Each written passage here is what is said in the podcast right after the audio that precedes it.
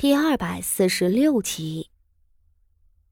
只是太子党内的重臣们都懂得提防这些权宦们。梁敬忠是誉王在圣上跟前安插的眼睛，虽然他不敢做的太过，但这样的人实在是太让人忌惮了。今日是傅老夫人的寿宴，梁敬忠出现在傅家的府里，应该只是以宫中宦官的身份。前来祝寿的，而傅家仪能够找上他，这是不是说明傅家仪和傅妙仪姐妹早已在暗中勾结誉王党？这个结论令傅锦仪浑身发凉。他不知道被严密看守的傅妙仪是怎么做到这一切的，他得到了什么机缘？又有谁在帮他？屋子里傅柔仪的哭声越发凄厉，虽然梁景忠已经停止了啃食。四小姐，咱家今儿个就把这二小姐给带回去了。你放心，你和你三姐姐帮咱家做事，咱家还能亏待了你们？你想在誉王殿下跟前伺候？那也不过是一句话的事儿，只是你这短了一条腿，做侍妾怕是不成，只能是做个通房了。梁敬忠的声音里带着一种满足的快感，对傅家仪的要求似乎也答应的很爽利。傅家仪对此是千恩万谢，臣女哪里敢求什么侍妾的名分，做个丫鬟就顶天了。只要能够进誉王府，臣女做什么都成。梁敬忠没有回话，似乎是静了一瞬间，只是傅柔仪的哭声却越演越烈。傅锦衣估摸着，怕是梁敬忠又对傅柔仪做了什么更下作的事情。很快。梁锦忠发出咯咯咯的笑声，道：“二小姐放心，咱家府邸里面百八十个女人，大多数是出身低贱的宫女。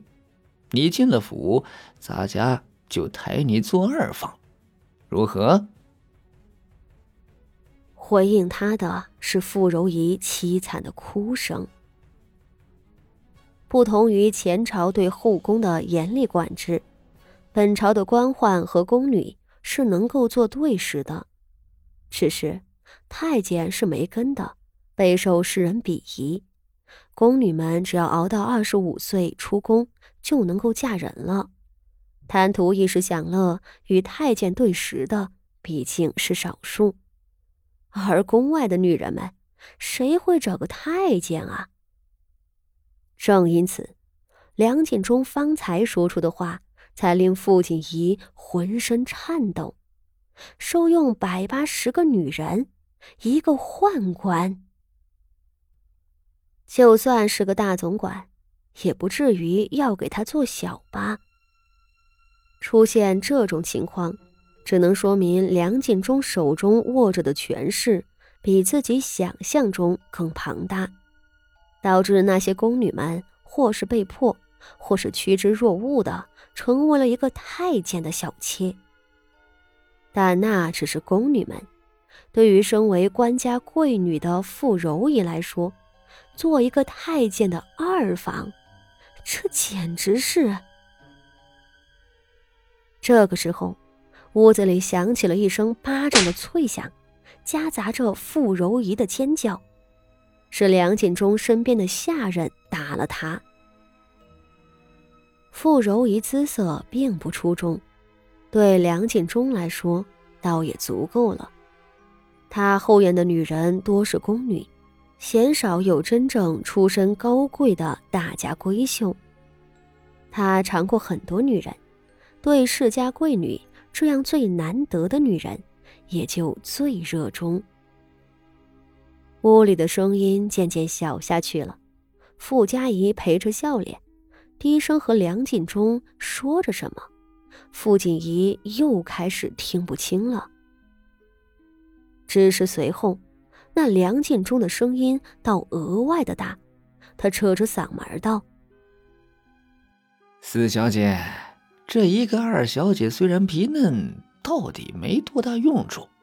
咱家可不是那样窝在女人堆里面的废物。你下回啊，也不必送什么五小姐过来。你将那荣安县主的举动盯紧了，一一回报给咱家，那才是正经。”还有，你父亲在刑部办案的卷宗，你每回捎带个一两份。听到这里，傅锦仪的心跳再次快了起来。原来这梁晋忠竟是打着这样的主意啊！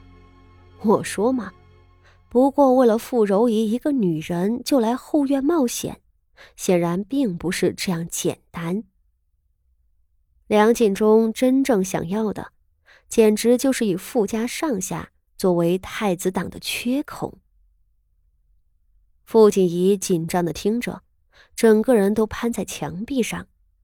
只听那傅家怡陪笑了两声，道：“ 大总管放心，臣女是荣安县主的亲姐姐，平日里也能进父亲的书房的，臣女定会把你的事儿给办好。”说着，却又低低的笑，说了一句含混不清的话。这句话，傅锦怡自然是听不见，但随后梁建忠的回应却把他吓了一跳。梁建忠叫骂道：“都说你们妇人头发长见识短，你还真是个蠢货！四小姐，那荣安县主是要嫁给徐大将军的。”我让你盯着他，就是想探听徐家的动向。把他送到我床上做什么？找个和他一样的女人来，我又不缺他一个。梁建忠说的义正言辞，只是顿了一顿，他又发出了一声低沉的窃笑，道：“哼哼，那荣安县主的模样的确是出色。”身子也娇小，等上头主子们的千秋大业得成，咱家也跟着飞黄腾达了，到时候再收也不迟。傅家仪笑着与他奉承，在墙外偷听的傅锦仪这回真吐了。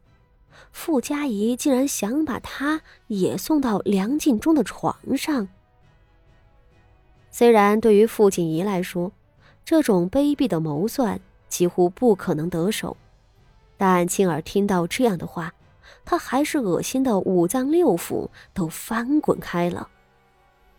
也正是在这个时候，他对傅家仪再也容不下了，他已经在心里谋划着该如何让傅家仪求生不得，求死不能。柳儿，我们走。傅锦仪不想再待下去了，而他的身边只有柳儿一个人，他什么都做不了。想救傅柔仪，他必须另想办法。